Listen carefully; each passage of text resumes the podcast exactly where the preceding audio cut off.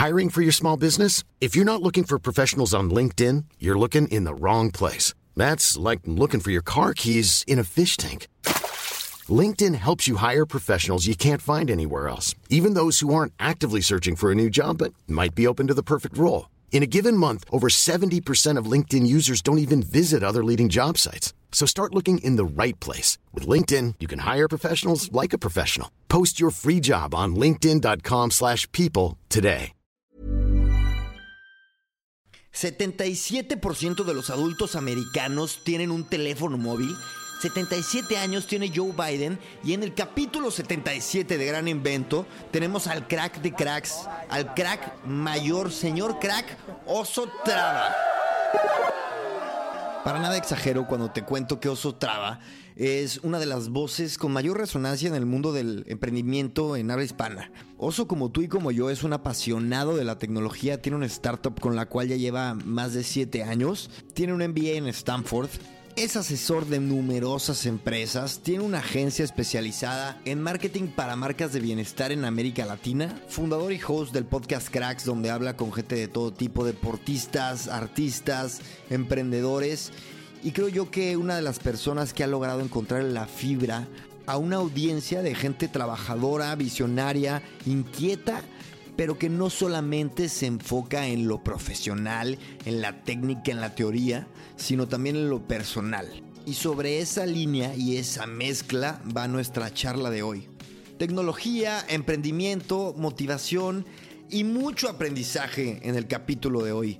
Ya no los enrollo más y bueno, como siempre yo soy Chris y te doy la bienvenida a este tu podcast de tecnología y negocios digitales. Gran invento. Oso Traba, bienvenido a tu casa. ¿Cómo estás? Cris, muchas gracias. Muy bien, muy contento. Oye, Oso, este, cuéntame, ¿en qué andas? Bueno, pues ahorita en muchas cosas. La verdad es que para mí ha sido un año muy bueno.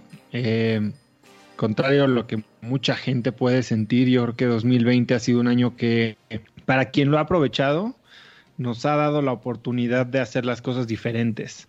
Eh, ¿Qué hago ahorita? Bueno, llevo siete años con Instafit, que Instafit es una empresa que nació como una empresa de aplicaciones para hacer ejercicio. Tenemos dos aplicaciones, que es una Instafit Ejercicio en Casa, que es una suscripción mensual de 9.99 dólares. Eh, con videos para hacer ejercicio, tenemos cientos y cientos de rutinas de todo tipo y tenemos una, una aplicación que se llama Instafit Gym, que la idea es que es un buen companion para alguien que quiere ir a un gimnasio eh, y utilizar los aparatos del gimnasio, llámese elíptica, caminadora, bici estática o mancuernas. Y entonces son rutinas de audio que la gente puede seguir eh, eh, utilizando los aparatos del gimnasio, ¿no? Y esa es una aplicación totalmente gratuita con también cientos de rutinas. Tenemos esas dos. en Instafit también tenemos ya una división que hacemos partnerships con aseguradoras y demás para darles Instafit como valor agregado para sus suscriptores o afiliados. Tenemos eh, una división que lanzamos justo este año con nuestro primer suplemento alimenticio. Tenemos una proteína vegetal adicionada con vitamina B12, BCAA, perfil completo de aminoácidos, extracto de té verde para un efecto quemagrasa y, y a diferencia de las proteínas vegetales que hay en el mercado, le metimos mucho trabajo a que este sabor si fuera algo que te pudieras tomar. Así que eh, es una proteína que lanzamos hace cuatro o cinco meses y va jalando muy bien y estamos haciendo muchas cosas alrededor de esa proteína. Además de venderla en Amazon y en nuestro propio e-commerce, estamos generando eh, retos que incluyen una experiencia de comunidad, eh, plan nutricional personalizado, rutinas de ejercicio en video y la proteína como todo un paquete, ¿no? Y entonces estamos lanzando eh, e, ese tipo de iniciativas. Y además dentro de Instafit, como llevamos siete años haciendo cosas tanto para nosotros en términos de generación de contenido como para marcas, decidimos lanzar una división que es Avocado Wellness Marketing, que es una agencia de marketing de contenido slash digital enfocada en el mercado de bienestar eh, y trabajamos con las marcas más grandes de Latinoamérica. Entonces trabajamos con marcas de PepsiCo, de Kimberly Clark, bienes de consumo, eh, incluso algunos otros tipos de productos que quieren hablarle a un segmento de la población que está... Eh, no preocupado, pero enfocado en vivir una vida sana, saludable, activa. Y la verdad es que nos está yendo muy bien con todas estas cuatro áreas dentro de la compañía. Yo soy el director general de Instafit, el founder, y además este año, bueno, pues como sabes, el año pasado lancé Cracks Podcast, eh, que estamos cruzando 1.6 millones de descargas. Eh, y bueno, alrededor de Cracks Podcast, este año me he dedicado a, generar una comunidad más grande y a servir a esa comunidad eh, en las necesidades que más he detectado, que son eh, priorización, productividad, enfoque en, vivir vidas más eh, felices, más eh, productivas, más prósperas. Y entonces he generado una empresa que se llama Cracks Education, que generamos programas en línea. Por ejemplo, tuvimos un programa a principio de la pandemia que se llamaba Cracks War Room, en el que cientos de personas se inscribieron y los acompañé durante un proceso de tres semanas en los que detectaban eh, o bueno, detectaban el estatus actual de sus empresas. Algunas empresas creían que no podían adaptarse a las nuevas condiciones de mercado, ayudaba a los fundadores a lidiar con el miedo, a detectar oportunidades, a blindar su empresa, a enfocarse en, en dónde estaban las cosas que les quitaban energía y atención para entonces volcarse a la ofensiva. Y bueno, hay unas historias impresionantes de pivoteos totales y algunos simplemente de adaptación a las nuevas realidades de, sus mercados, desde restauranteros hasta constructores, hasta gente que fabrica ropa, ¿no? Y bueno, pues en eso estoy dando asesorías, eh, haciendo algunas inversiones como inversionista Ángel, sigo con el podcast y ahora estoy eh, a punto de lanzar un nuevo programa eh, todavía no tiene nombre, pero va alrededor de hacer lo que verdaderamente es importante en la vida, ¿no? Generar acción masiva con sentido, porque nos la pasamos muy enfocados en get shit done, este tema de más, más, más, más rápido, más rápido, blitzscaling, escala, pero luego no nos preguntamos para qué hacemos estas cosas. Y yo creo que cuando logras conectar con esa misión interna, con tus valores y las puedes conectar a tu actividad productiva, a tu startup, a tu negocio, entonces las cosas no solo son mucho más divertidas, sino que tienes eh, también muchos mejores resultados. Entonces, pues eso es en lo que ando ahorita, mi querido Chris. Increíble. Fíjate, ahorita que dices eso de conectar contigo mismo para accionar, me pregunto, ¿cuál es el proceso? Como pudimos escuchar en esta introducción, pues estás en muchas cosas. Este, ¿y cuál es el proceso para llegar a decir, ok, aquí voy a, aquí estoy conectando o aquí creo que voy a enfocar mi energía en mi trabajo? ¿O cuál fue el proceso en InstaFit, en el podcast, en, eh, Cracks eh, Education? Mira, ojalá hubiera sido un proceso más rápido, ¿no? Pero para mí fueron 10 años de emprender tratando de llenar expectativas externas, eh, ya sabes, las métricas de crecimiento y evaluaciones y comparándote, juzgándote todo el día.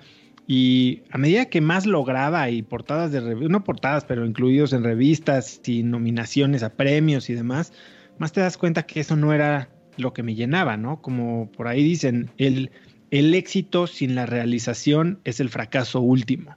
Entonces me di cuenta que había algo que me estaba faltando y, entonces pues llevo ya algunos años en un camino medio de autoconocimiento y de crecimiento personal que me ha ayudado a entender cuáles son mis valores, qué es lo que quiero ser, no, no, no qué quiero tener ni qué quiero estar haciendo, en quién me quiero convertir y sobre todo en qué soy bueno. Y cuando puedes entender estas tres cosas, o sea, cuáles son tus valores, en qué eres bueno y en quién te quieres convertir, te sirve como un, digamos, una brújula muy clara, como una clave de un mapa para decidir qué haces tú, qué priorizas, en qué enfocas tu energía, tu tiempo genio y cómo puedes complementarte con gente mejor que tú para entonces delegar y, poder crecer de una manera mucho menos limitada.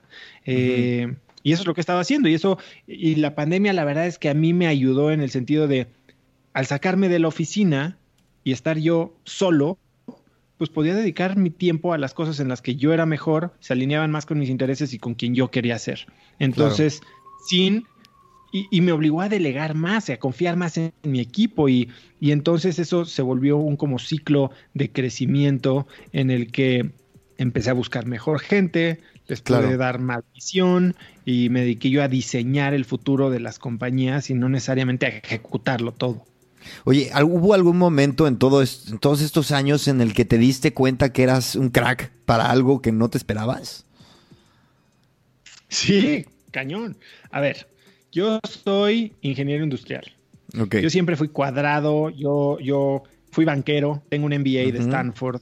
O sea, yo, y, aún dentro de mi MBA de Stanford me enfoqué en finanzas, ¿no? Eh, manejo de activos y demás, eh, manejo de portafolios. Y entonces, yo siempre fui alguien súper cuadrado, súper by the book, así eran las cosas, había una manera correcta de, trabajar eh, y, y, ni le muevas, güey. O sea, así es.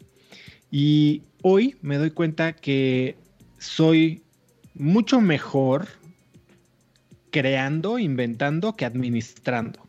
Que soy mucho más creativo y escribiendo que sumando prácticamente. Entonces, no, no, digo que soy malo en el tema racional, pero el tema creativo es algo que me agarró por sorpresa, o sea, nunca me, vi yo en un rol creativo y es el rol en el que más disfruto y creo que más valor genero. Genero mucho contenido, genero eh, muchos flujos de trabajo, genero nuevas ideas de aplicaciones o, de, productos todo el tiempo. Por ejemplo, el, suplemento es idea mía, los retos en Instafit es idea mía. Tengo una aplicación de gratitud que, es, eh, se llama Focus Journal, que la pueden descargar gratis también en focusjournal.app. para iOS, que es y, me encanta crear, crear, crear, crear. Y lo que me pasa de repente es que si no tengo a la gente adecuada para una vez que lo cree correr con el proyecto y crecerlo, entonces de repente ando como que persiguiendo espejitos, ¿no? Y se me hace súper importante rodearte de gente que pueda ayudarte a aterrizar y a, y a capturar el valor de todo esto que generas. Entonces, sí, es algo que me sorprendió muchísimo y que hoy disfruto y que lo, lo, adopto como mío, ¿no? Yo ya me considero más un creativo que un ingeniero. Y qué maravilla y qué regalo, la verdad, poderte dar cuenta de que hay cosas que tienes escondidas que disfrutas muchísimo, pero una de esas cosas me imagino que habrán sido en su momento darte cuenta que tenías una cosquillita por hablar o por, por esta, por, por la comunicación puntualmente en el podcast. No sé este, igual, la pregunta es un poco lo mismo. ¿Cómo llegaste ahí y qué te ha hecho descubrir en ti? Me imagino que hablar en público, a ver, yo creo que está de más decirte que llevas unas entrevistas, las llevas perfectamente, envuelves a la audiencia. Este, ¿cómo descubres esa inquietud y ese talento? La verdad es que no te puedo dar una fórmula. Lo que sí te puedo decir es que yo siempre fui muy curioso, tal vez por las razones incorrectas. Toda mi vida me presentaban a alguien y yo me leía a la yugular con las mil preguntas, ¿sabes? A mí mis amigos me decían mil preguntitas y hasta se reían de mí. De que pues ahora que empezamos a hablar, me, dijiste, ¿qué haces allá? ¿Cómo, ¿Qué has hecho? Tal, tal. me, echaste cinco de... jalón. sí, entonces como que pregunto muchas cosas. Eh, a veces lo hacía medio por inseguridad, probablemente para ver cómo me medía yo con el resto de la gente y muchas veces por, por interés genuino en aprender de algo nuevo, ¿no? O sea, yo creo que yo no, tengo un conocimiento muy profundo en muchas áreas, pero sí creo que sé suficiente de, muchas cosas, ¿no? Tengo como un conocimiento horizontal bastante, bastante amplio. Y, y eso siempre fue así. Ahora, te digo que para mí fue ¿cómo te das cuenta? No es una cosquillita. Yo creo que cuando la gente toma estos caminos medio radicales, medio de estos pivots, lo hacen a partir del dolor. Yo creo que el dolor es eh, la motivación más grande para tomar acción radical. Normalmente, o sea, cuando, cuando ves placer, bueno, tal vez te orilla, tal vez hacer algo diferente, echarle un poquito más de ganas, pero cuando se trata de evitar dolor, la acción es mucho más dramática. Y yo cuando a principios de 2019 regresé de pasar unos meses en Miami a la oficina y 2019 no pintaba muy emocionante y tuve un 7 de enero aburrido, gris, este, tedioso. Dije, algo tengo que hacer. No sé qué, pero tengo que hacer algo diferente. Y llevaba yo, yo como te digo, soy mucho de ideas, tenía yo ya todo el esqueleto del podcast escrito en una nota de Evernote o de Notes ahí en mi teléfono desde hace ocho meses, de cómo se puede llamar, quiénes podrían ser mis invitados, qué tipo de equipo necesitaría, pero son a veces ideas que nada más echas y nunca, nunca materializas. Y en ese momento dije, en tres semanas esto tiene que estar al aire y lo voy a ir sacando cada que, que se me ocurra como un pretexto para tal vez tener exposición a gente interesante y poder aprender de cosas nuevas. Y cuando lancé los primeros tres episodios, que los lancé juntos, el 28 de enero, dije, no, esto no puede ser un, second thought, esto no puede ser eventual, esto tiene que ser estructurado y tenemos que ir a la grande, tenemos que ir por, por los top lugares de Latinoamérica o de, en español eh, en mis categorías. Y pues llevo 89 semanas sin fallarle a una eh, a veces medio a, a, duras penas salimos los lunes, pero ahí está y, y creo que a raíz de toda la exposición que he tenido a estas grandes mentes y de llevarme las lecciones que me dan ellos y aplicarlas a mi vida, bueno, todo se abrió, ¿no? De hecho, este tema de abocado wellness marketing, lo primero que empezamos a hacer, ya hacíamos muchas cosas con marcas, pero lo primero que empezamos a hacer es a producir podcasts para ciertas marcas. Y, y quién aprendió a hacer podcasts, pues lo aprendí a hacer yo con cracks. Y entonces ahora producimos tres o cuatro podcasts en la oficina, que son proyectos muy grandes, muy padres, eh, internacionales. Estamos produciendo un podcast en portugués para Brasil y, y ese tipo de cosas no hubieran pasado si no hubiera yo tenido este momento de desesperación, ¿no? De, algo tiene que cambiar. Mira, me quiero clavar aquí, pero no quiero dejar pasar esta pregunta. Eh, tienes Instafit y va muy bien, y tienes inversionistas en Instafit, si no me equivoco. Y sí, sí, sí, llevamos ya siete años con inversionistas. Es correcto, y tienes cracks que, va a ver, no, no, no se pisan en ningún momento, pero quiero saber cuál ¿Cuál es la diferencia más notoria, si es que la hay, en, este tema de tener o no tener a terceros, ¿no? Que te pueden ya sea presionar o aportar al desarrollo. Mira, eh, justo esa. Yo creo que tener inversionistas suena muy padre en el sentido de pues, tienes dinero y haz lo que quieras, ¿no? Y tienes gente que te va a apoyar, pero viene con una gran responsabilidad, ¿no? Y esta gran responsabilidad de llenar expectativas de crecimiento muy grandes en un acotadas por un modelo de negocio que que, que es al, o sea, a ver, no puedes llegar, por ejemplo, ahorita yo tengo mucha suerte, ¿no? Porque a nosotros tal vez muchas veces nos dieron por muertos. Ya estuvimos Instafit pasó muy cerca de la desaparición ya dos o tres veces a lo largo de siete años. Y ya nuestros inversionistas, la verdad es que nos reconocen la resiliencia y la recursividad para habernos reinventado, ¿no? Ahora, si yo tratara de salir a levantar dinero ahorita para una empresa como Instafit, creo que sería difícil. ¿Por qué? Porque no es, no es una empresa muy bien definida en el sentido de somos una app que se mide así, que podría encajar en un eh, comprador estratégico así y que cuyas métricas eh, siguen tales patrones. Ahorita tenemos cuatro negocios bien diferentes. Somos una empresa de bienes de consumo, somos una eh, empresa de servicios a través de marketing, somos de, de, sí, de la agencia de marketing, somos una empresa de tecnología a través de nuestras aplicaciones de tecnología de consumo y de suscripciones, pero también somos una empresa B2B entonces, ¿cómo sales a levantar eh, dinero para una hidra, ¿no? De, mil cabezas. Eh, es, difícil. Ahora, tienes estas dos cosas, ¿no? Eh, cuando levantas dinero, pues sí, definitivamente tienes que cumplir expectativas de, externos. Para un founder, de repente eso puede llevar a burnout.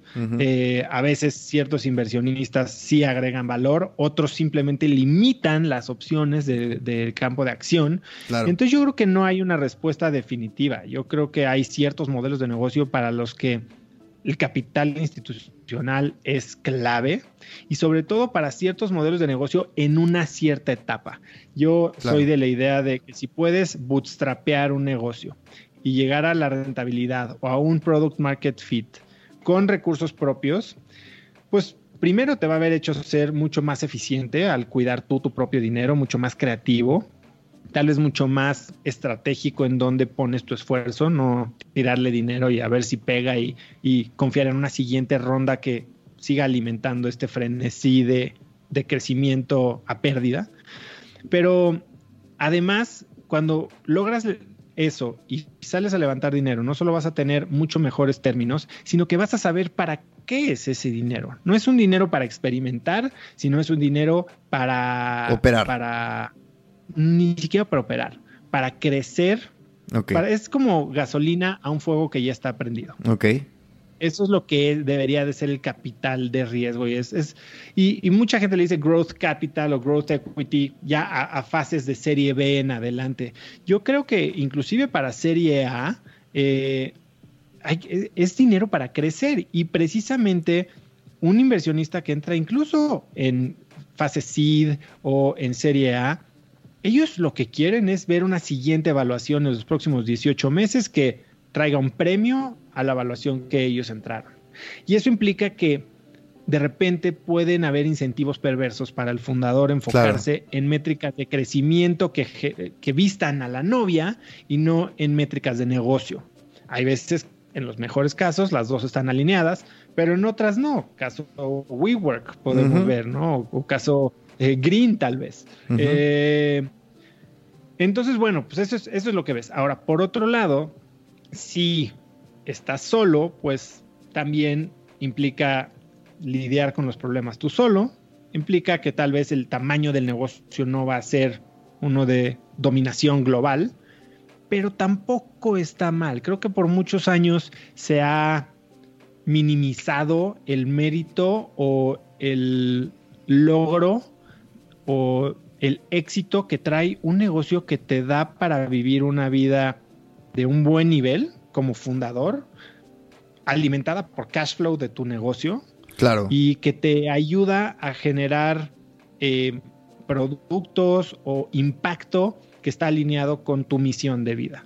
En Instafit hoy, cuando, cuando decidimos cambiar la mentalidad y teníamos dos opciones hace unos años, estábamos, a, o sea, todo el dinero que nos entraba y eran más de un millón y cacho de dólares al año, básicamente se lo inyectábamos a Facebook otra vez, ¿no? Y entonces era un ciclo de nunca acabar donde el único que ganaba era Zuckerberg. Y entonces cuando dijimos, ok, podemos seguir alimentando esta maquinita que nos está generando cada vez un hoyo, un, un, sí, un requerimiento de capital de trabajo más grande, que si no viene un siguiente fondeo en el tiempo exacto antes de que se nos acabe el runway, vamos a desaparecer o cerramos, o sea, cambiamos toda la estrategia, nos enfocamos en la rentabilidad operativa del negocio a sabiendas que eso va a implicar no solo un crecimiento más lento, sino un decrecimiento en números generales de usuarios, por decirlo así, porque al no hacer marketing no estás alimentando la, cubeta. Y eso definitivamente va a generar menos eh, interés por parte de inversionistas externos. Pero si lo logramos, nos va a dar autonomía del futuro de este negocio, para convertirlo en una fábrica de ideas, que es lo que hemos hecho. ¿Qué es lo que Hoy tenemos cuatro negocios, todos que se alimentan uno del otro en esta industria del bienestar que nos apasiona, en la que somos muy buenos y, y que estamos teniendo impacto. Ahora, idealmente para nuestros inversionistas, una de estas ideas va a tomar suficiente suficiente tracción y suficiente velocidad como para tal vez hacer un spin-off y entonces sí decir, ok, la parte de data para B2B la vamos a separar, esta la vamos a alimentar con más dinero, vamos a hacer una ronda específica para esto, los inversionistas existentes se quedan con su eh, eh, propiedad eh, porcentual equivalente y entonces de ahí las... Y hay, hay muchas maneras, ¿no? Sí. O igual y empezamos a generar suficiente cash flow y recompramos a los inversionistas. No sé. Hoy con Cracks soy socio único. Bueno, tengo un par de socios. Muy minoristas, más que, son como advisors, que, que, tienen parte de equity. Y claro, o sea, a mí me está dando, en términos personales, mucho más flujo del que me ha dado Instafit con mi sueldo los últimos siete años. Ok. Y este, entendiendo que no va a ser una empresa que voy a salir a vender. No me interesa salir a vender. Hoy es una empresa que aparte en en términos de Cracks Education, pues gira alrededor de mi personas, de mi contenido, de mi nombre, entonces tampoco es algo que me interesa vender y que me permite impactar la vida de muchos emprendedores, de muchos empresarios y de, y de mucha gente en general en decenas de países que es algo que a mí me, me, bueno, me hace sentir increíble todos los días. A mí eh, tocaste el tema del miedo y que eh, en Cracks Education hablas con los emprendedores para poder enfrentarse al miedo, volcarse a la ofensiva y creo que tomé nota porque es un tema que nos resuena a todos los que yo creo que a todo el mundo en, en la vida profesional, pero sí sobre todo a los que tenemos, tenemos una inquietud de emprender. Entonces, cuéntame, cuéntame como quieras llegarle a grandes rasgos o en lo particular a cómo tú te has enfrentado con el miedo, qué opinas del miedo, qué tan, qué, cómo crees que deberíamos enfrentarnos a él. Vamos. A ver, el miedo es algo muy real, ¿no? Y el miedo, como dice Pablo Coelho, es lo único que puede hacer que nuestros sueños se mueran. Y la verdad es que sí, o sea, muchas veces el miedo a, al qué dirán, a perder lo poco o mucho que ya tenemos, el miedo a decepcionar, a no llenar expectativas, a no ser amados, nos limita la acción, ¿no? Y creo que el miedo no hay que negarlo. El miedo es una... Yo hablo de esto en mi TEDx, ¿no? Eh, el, el, miedo es una reacción natural del cuerpo, ¿no? El miedo está diseñado para protegerte, para evitar que te mueras, pero hoy en día le tenemos miedo a muchas cosas que ni siquiera afectan nuestra vida tan dramáticamente como para, justificar el tipo de reacción que tenemos para el miedo, ¿no? Cuando te pones a pensar eh, fisiológicamente, el miedo y la emoción son exactamente iguales, ¿no? O sea, secretas noradrenalina, eh, tus vasos sanguíneos se contraen, te, estás más alerta, tienes más energía, obviamente toda tu sangre se va de tus extremidades y se concentra en, el, en, tu, caja torácica. Y esto es lo mismo para defenderte o huir, el fight or flight, que para prepararte a hacer cosas sobrehumanas, como lo que puede ser cuando estás corriendo, saltas una pared eh, porque te están persiguiendo, ¿no? O sea, y si tomas este miedo, esta, e, e, esta ansiedad, este sentimiento que te da cuando vas a hacer algo importante y lo reenmarcas en el contexto de es mi cuerpo preparándose para tener eh, desempeño extraordinario, entonces puedes aprovechar esa emoción y utilizarla para tener un mejor desempeño, un mejor resultado. Ahora, ¿cómo haces esto? Pues la idea es enfrentar el miedo. La idea es quitarle este misticismo, este, el miedo para muchos es como una nube negra, ¿no? El miedo es esta cosa que no tiene ni pies ni cabeza, que no sabes cómo se come, cómo se deshace, es como un gran nudo de estambre.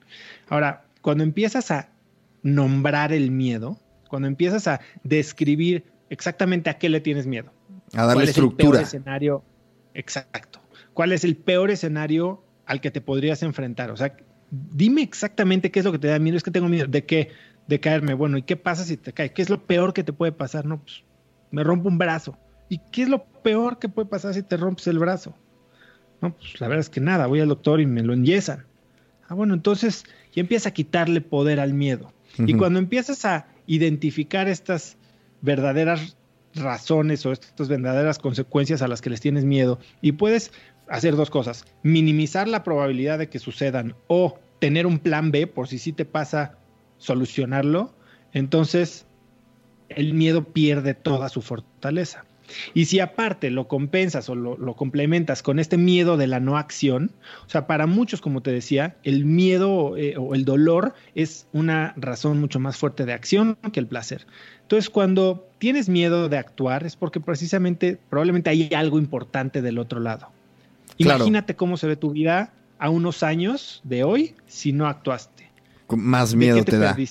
Más miedo te pues, da. Exacto, te, duele, ¿no? Te duele haberte lo perdido. O sea, el arrepentimiento por cosas que hiciste es templado por el tiempo, pero el arrepentimiento por cosas que no hiciste es inconsolable. Y entonces cuando juntas todos estos factores y le quitas poder a este miedo a través de ponerle nombre, minimizar su probabilidad de acontecimiento, tener un plan B por si sucede, y después te pones a ver cuál es, de, qué te está robando todo este miedo, la respuesta es prácticamente obvia. Claro. Es enfréntalo, tómalo, siéntelo y ataca la situación. Las dos, los dos últimos temas que hemos tocado me llevan directamente a la siguiente pregunta. A mí me, me, llama mucho la atención cómo tú te desenvuelves en dos temas. Digamos que tu marca, como Oso Traba o como Cracks, se desenvuelve desde en los negocios, bien así, hablando de números o de momentos, de pivotar y tal.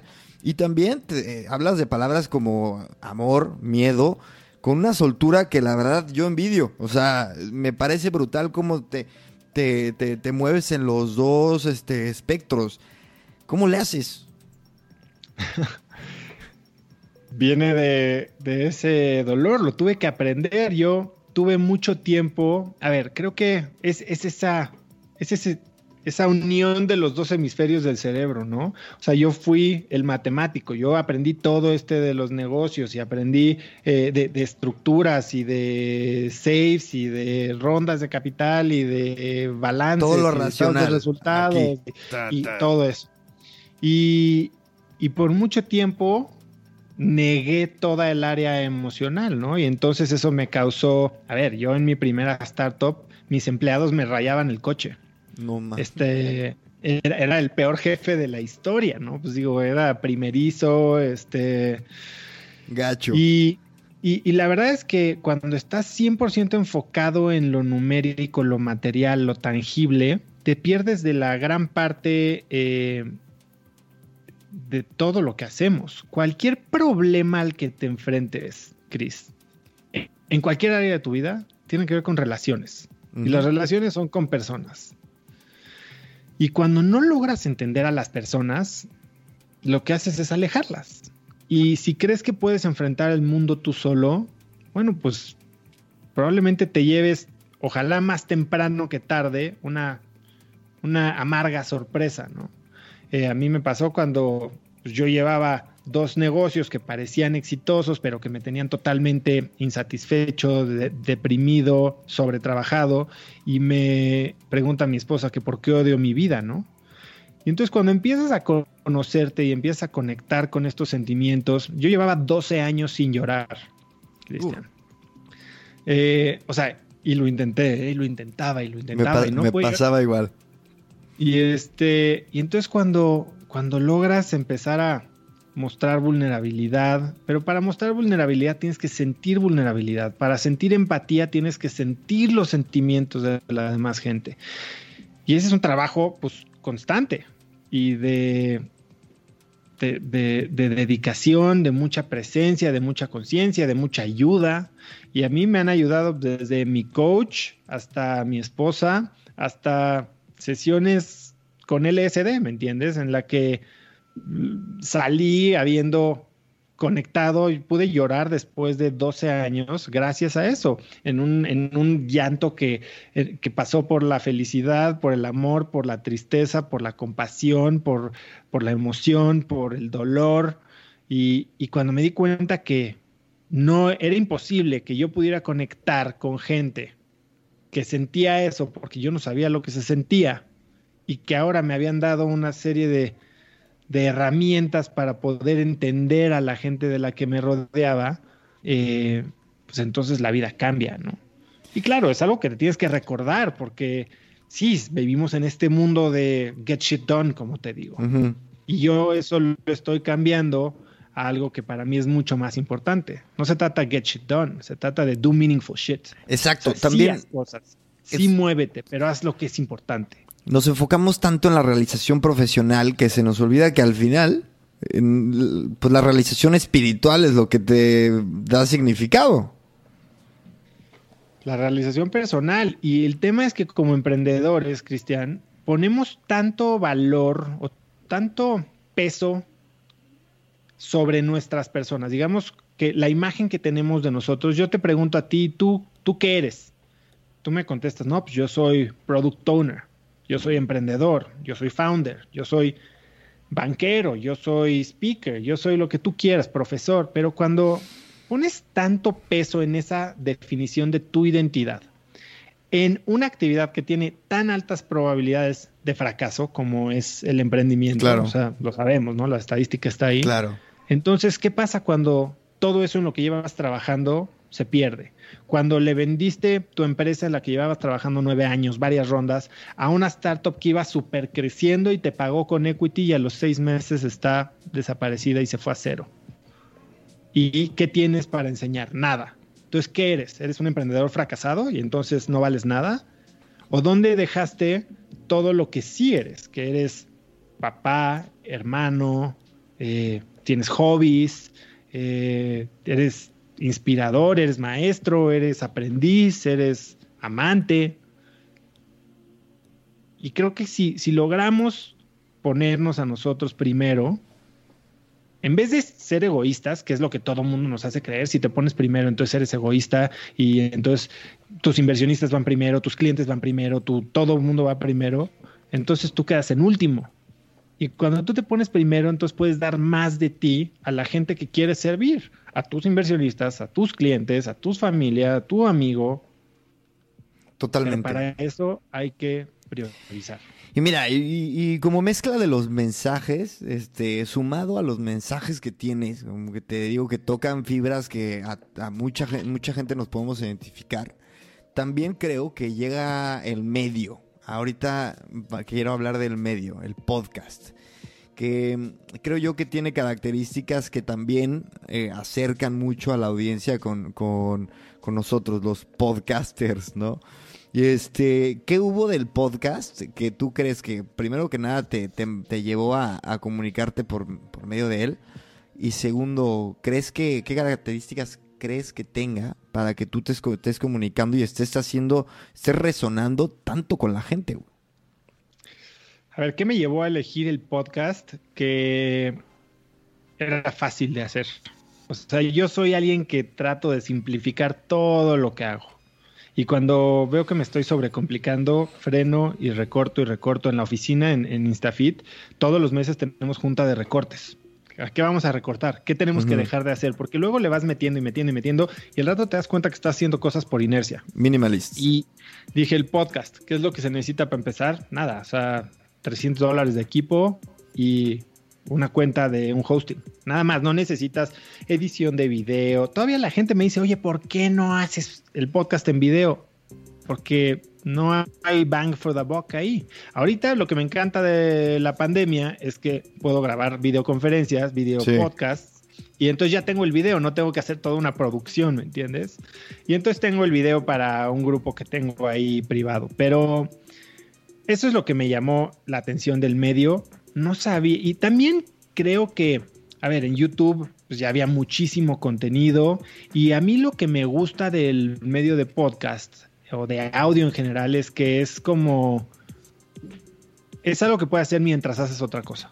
O sea, yo consumo libros como animal, pero tienen que ser audiolibros. Yo también. Incluso Total. cuando no haya. Cuando no haya cuando no hay audiolibro, ¿sabes qué descubrí que estoy haciendo?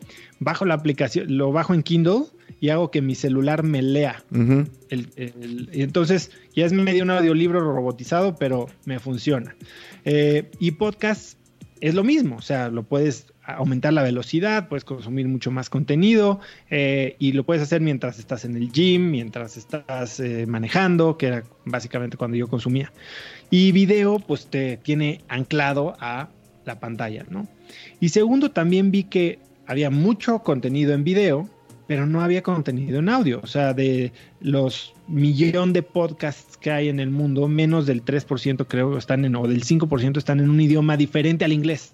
Olvídate wow, ese dato no lo tenía. Y, y, entonces, pues dije, aquí hay una oportunidad, vamos a, vamos a hacerlo. Eh, y no había nada tan parecido a lo que yo quería hacer. Ahora, claro que el podcast ha ido evolucionando en el año y medio que lleva, pero, pero así fue, así lo que fue, fue como lo empecé. ¿Y cuál era la segunda parte de tu pregunta? La segunda era, eh, ¿qué características, o sea, por qué cre crees que es, por ser ah. podcast esté resonando más en la gente que te escucha? Yo creo que, te voy a decir, y lo he pensado mucho, ¿qué tiene de diferente el podcast de cualquier otro medio.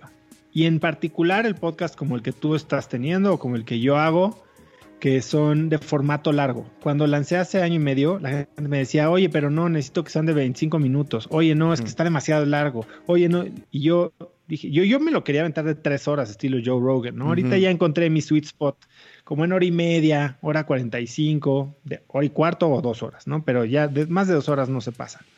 Eh, y creo que este formato en el que, y yo casi no edito mis entrevistas, te permite llegar muy profundo y sin prisa a, conocer a la persona. Y, creo que ese es el éxito de podcasts como estos, ¿no? Que si haces un trabajo de...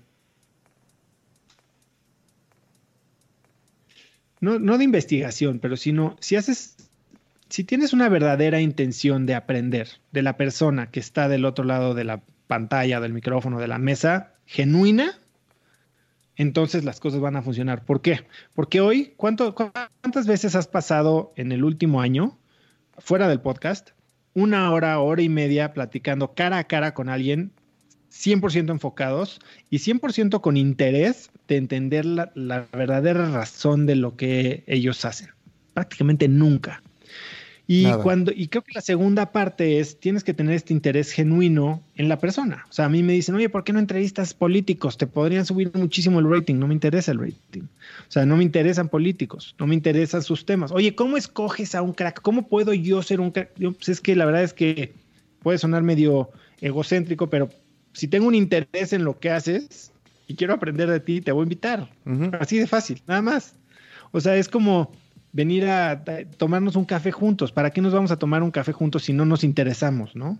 Es exactamente lo mismo, solo que ahorita aparte te están oyendo decenas de miles de personas que sienten que están ahí sentadas junto a ti. Creo que ese es el gran éxito, que tienes una plática mucho menos estructurada y si haces una buena chamba en la entrevista, creo que sacas a la gente de sus respuestas enlatadas de, las entrevistas de 10 o 15 minutos, ¿no? Las mismas tres preguntas que todo el mundo le hacen, su pitch eh, con el objetivo de levantar lana o jalar clientes o subir su branding o lo que sea. Aquí de repente te das, te das el, el lujo de rascarle un poquito más y preguntarle si por qué. Es como el ejercicio de los siete porqués, ¿no? Los cinco porqués. O sea, ¿por qué haces esto? No, porque me gusta, bueno, porque te gusta, porque pues porque se siente padre, pero ¿por qué se siente padre? Bueno, porque me hace sentir importante. ¿Y por qué te hace sentir importante? Y entonces cuando llegas a la realidad de qué es lo que le importa a la gente y de qué está hecha, y eso a la gente le fascina oírlo. Bueno, a mí me fascina oírlo. Y lo mejor es que a la gente le encanta hablar de eso. Hay una cosa que a la gente le fascina hacer, hablar de ellos. Entonces, si les si les das un foro para hacerlo, con preguntas padres, con un, sentimiento de seguridad, por ejemplo, yo todos mis invitados tienen total eh, autoridad de borrar, eliminar, o sea, ellos tienen Final Cut. Eh, me pueden decir que mataron a Kennedy o que tienen ocho hijos regados en África y nadie se va a enterar. y, y, creo que eso lo valoran. Entonces, cuando, cuando pierdes el tiempo en una conversación rica, interesante, cuando hay alguien preparado eh, con temas que a ti te interesan, pues entonces creo que eso hace que la plática sea amena para todo el mundo. Total. Y fíjate que para, para mí, te cuento, el, el, como eso que nació dentro de mí para empezar el podcast era hablar de unos temas que me estaban preocupando me estaban interesando demasiado y quería tener a gente como tú del, del mundo tecnológico para tocarlos, que era principalmente lo que sucede a gran escala y lo que podría suceder en el mundo de la tecnología. Hablamos de privacidad, hablamos de monopolios y este y ahí te quiero llevar eh, un poco a saber qué, qué, sensación te da. Hace un año y medio que empecé el podcast, aunque no lo creas, no estaba tan en el radar, más allá de lo que pasó Facebook, las elecciones, no estaba tan en el radar la importancia que juega el mundo tecnológico en este mundo y en el futuro. Ahora es súper evidente. Em, a grandes rasgos, ¿qué, sensación tienes de, este rol que juega la tecnología, las grandes, los Big Four, eh, en el futuro, en la política? Mira, trato de no opinar mucho en la política. Trato de no opinar mucho. Pero desde la tecnología, desde la tecnología. Seguramente ya viste, bueno, hablaste de The Big Four, hablaste, seguro ya viste The Social Dilemma. También. Eh, o sea, nada nuevo, ¿no? O sea, a mí me gusta. Y yo le digo a Lucila, mi esposa, le digo, oye, me encanta si me está espiando Instagram porque me enseña cosas que me interesan. Me enseña cosas que, que o sea, hasta productos, ¿no? O sea, cosas muy random tienes que saber en qué juego estás jugando. Ahora, el tema es cuando no tienes tanta conciencia de lo que está pasando, ¿no? Y cuando te dejas envolver en esta burbuja de opiniones similares. Y cuando crees que todo el mundo es como tú. Y terminas rodeándote de gente exactamente como tú. Y pierdes un poquito esta diversidad de opiniones y de realidades, ¿no? Hay gente que sigue a gente con la que está profundamente en desacuerdo, simplemente para tener una, claro, una visión nueva y, hasta para que el algoritmo te muestre de, diferentes cosas, ¿no?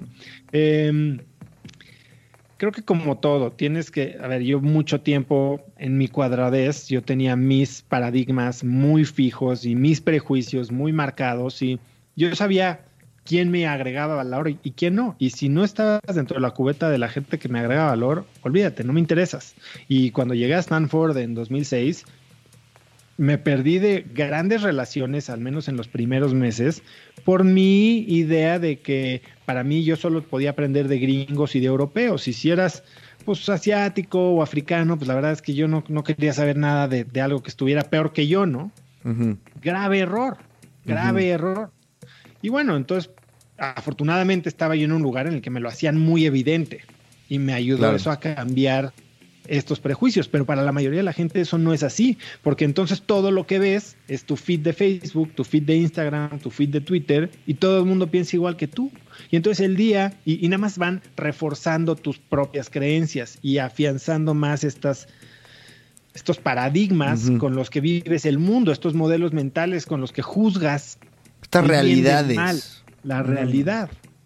Y, bueno, pues a medida que puedas tú tener la disciplina mental de exponerte a cosas diferentes, de respetar diferencias en opinión, de abordar conversaciones difíciles sin tomártelas personal, creo que tienes mucho más que ganar que que perder. ¿Y crees tú que tendríamos que preocuparnos eh, por los niños sobre todo? Que esto evidentemente es el tema central, hablando puntualmente de, de, los feeds, ¿no? Que nos meten en, un, en un, una misma realidad. Eh, ¿Crees que, crees que la regulación, eh, yo creo que, a ver, yo creo que es, es importante, pero la ves cercana?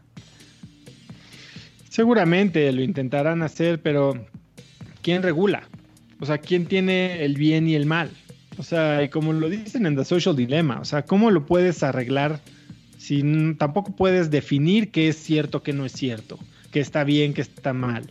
¿Cómo, cómo decido qué sí te mezclo y qué te quito? O sea, entonces no, no está tan fácil, ¿no? Eh, yo me preocupo, bueno, no me preocupo, pero lo tengo muy presente con el tema de mis hijos y yo creo que la manera en la que lo estoy haciendo es exponiéndolos a, diferentes realidades, ¿no? Yo los cambié de escuela precisamente porque quería que tuvieran más diversidad y ahorita eh, los profesores de mis hijos son de diferentes razas, sus compañeritos son de diferentes nacionalidades eh, y creo que eso les va a dar, de diferentes religiones incluso, y eso les va a dar un poquito de entendimiento de que no todo es católico, no todo es latino, no todo es gringo, no todo es blanco, no todo, ¿sabes? Total. Y creo que a medida de lo que, eh, eh, esta es una chamba de los papás. Y no podemos este, delegar la educación ni siquiera a las escuelas y mucho menos a la tecnología. Es fuerte que nos dedicamos a esto y sabemos del poder y, eh, y incluso el peligro que puede significar, ¿no? Claro.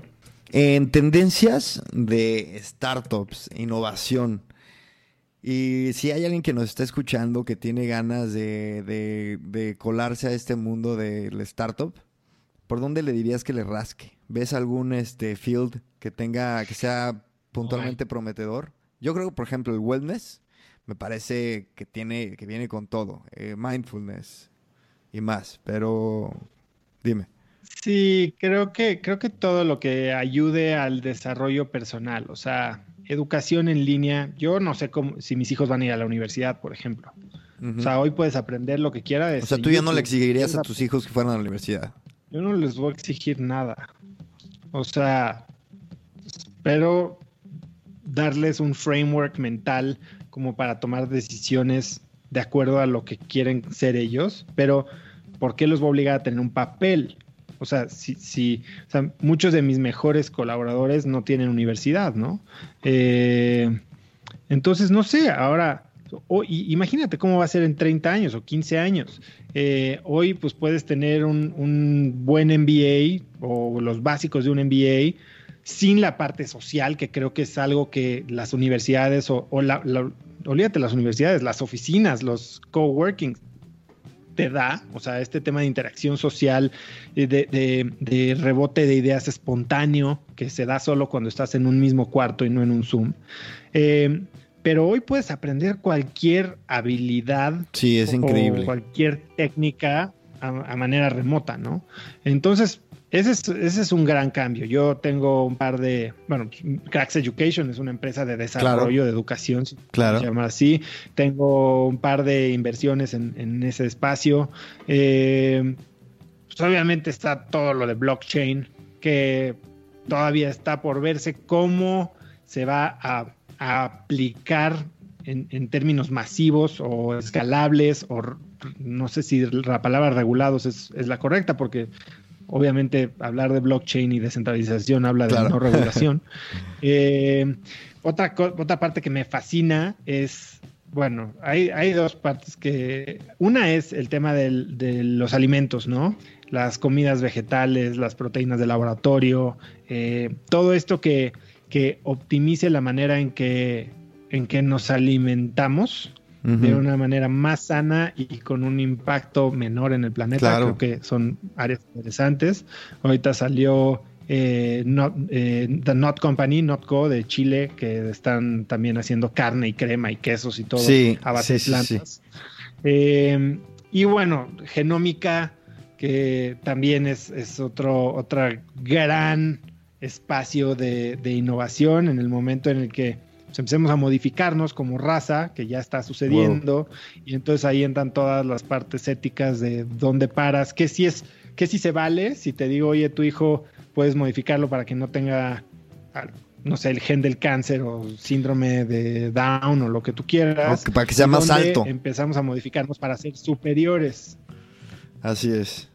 No, eso está súper denso. Ahí nos podemos echar un podcast. Quiero, tengo muchas ganas de hacer un foro este, de la ética de, precisamente eso, bueno, de la tecnología en general, pero eh, hasta dónde nos, debemos de meter con el, con el, con la genética humana. Y... Hay un documental buenísimo en Netflix, ahorita no me acuerdo cómo se llama, pero es sobre CRISPR y todo ese rollo y está buenísimo. Uy, no me suena.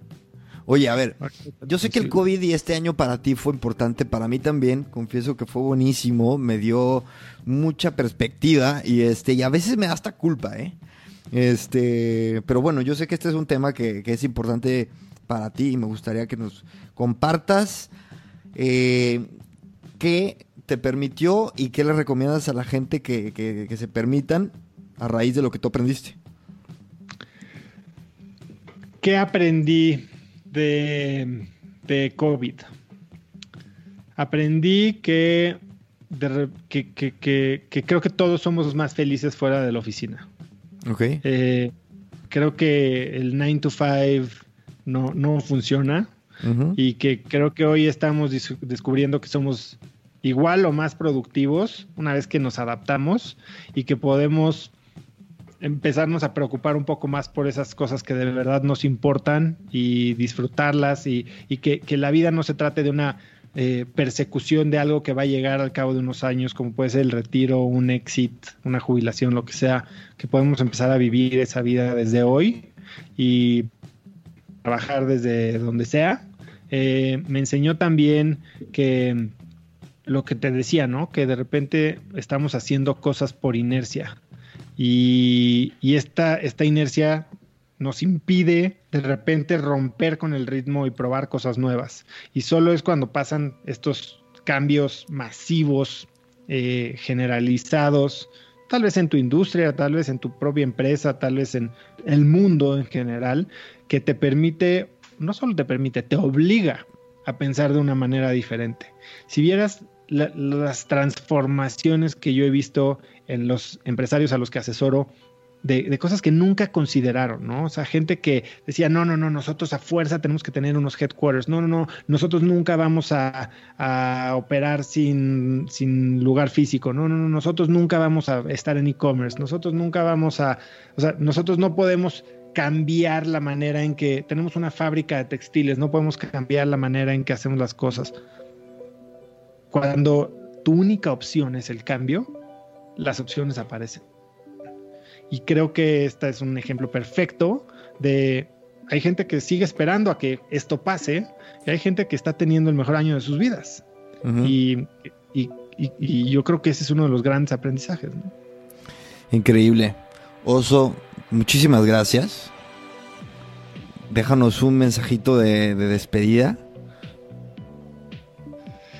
Pues nada, el mensajito de despedida sería que si no has hecho un cambio y crees que ya no hay tiempo para hacerlo, piensa todo lo que puede pasar en un año. Un año, la verdad es que puede tener cambios. Si vieras el cambio que yo tuve de principio de 2019 a final de 2019. O sea, cuando llegué al episodio 50 de Cracks, no lo podía yo creer, ¿no? Cuando, eh, o sea, todo lo que cambió en mi vida en un año y, bien podría yo estar sentado ahorita diciendo, ay, si hubiera lanzado el podcast o si hubiera empezado a estudiar. Y así se te va un año. Así se te va un año y el impacto es impresionante y si eso lo empiezas a, a compound, a a sumar año con año y empiezas a tener estas mejoras incrementales, la verdad es que tu vida puede ser totalmente diferente, no importa cuántos años tenga. Yo eh, en mi TEDx digo que nada está escrito, ¿no? Eh, que ahora sí que tu vida termina en el momento que tú lo decides. Y si eso puede ser a los 25, cuando crees que ya estás muy viejo, o a los 40, cuando crees que ya estás muy viejo, o a los 71, como el coronel Sanders que decidió inventar Kentucky Fried Chicken, ¿no? Eh, y, y, más que meternos en el hacer más, más, más, más, más, hay que ser bien críticos, sacar la cabeza del agua, conocernos bien, hazte las preguntas difíciles, eh, estate dispuesto a escuchar las respuestas complicadas, y a tomar acción de impacto, pero en las áreas en donde importa. Vive con sentido, haz lo que importa, no solo get done, sino como digo yo, do meaningful shit. Señores, con ese mensaje tan chingón, nos despedimos. Muchas gracias a todos los que nos escucharon. Oso, muchísimas gracias. Eh, por favor, les dejo tus links para que te sigan, te escuchen Muchas gracias a todos. Esto fue Gran Invento. Chao.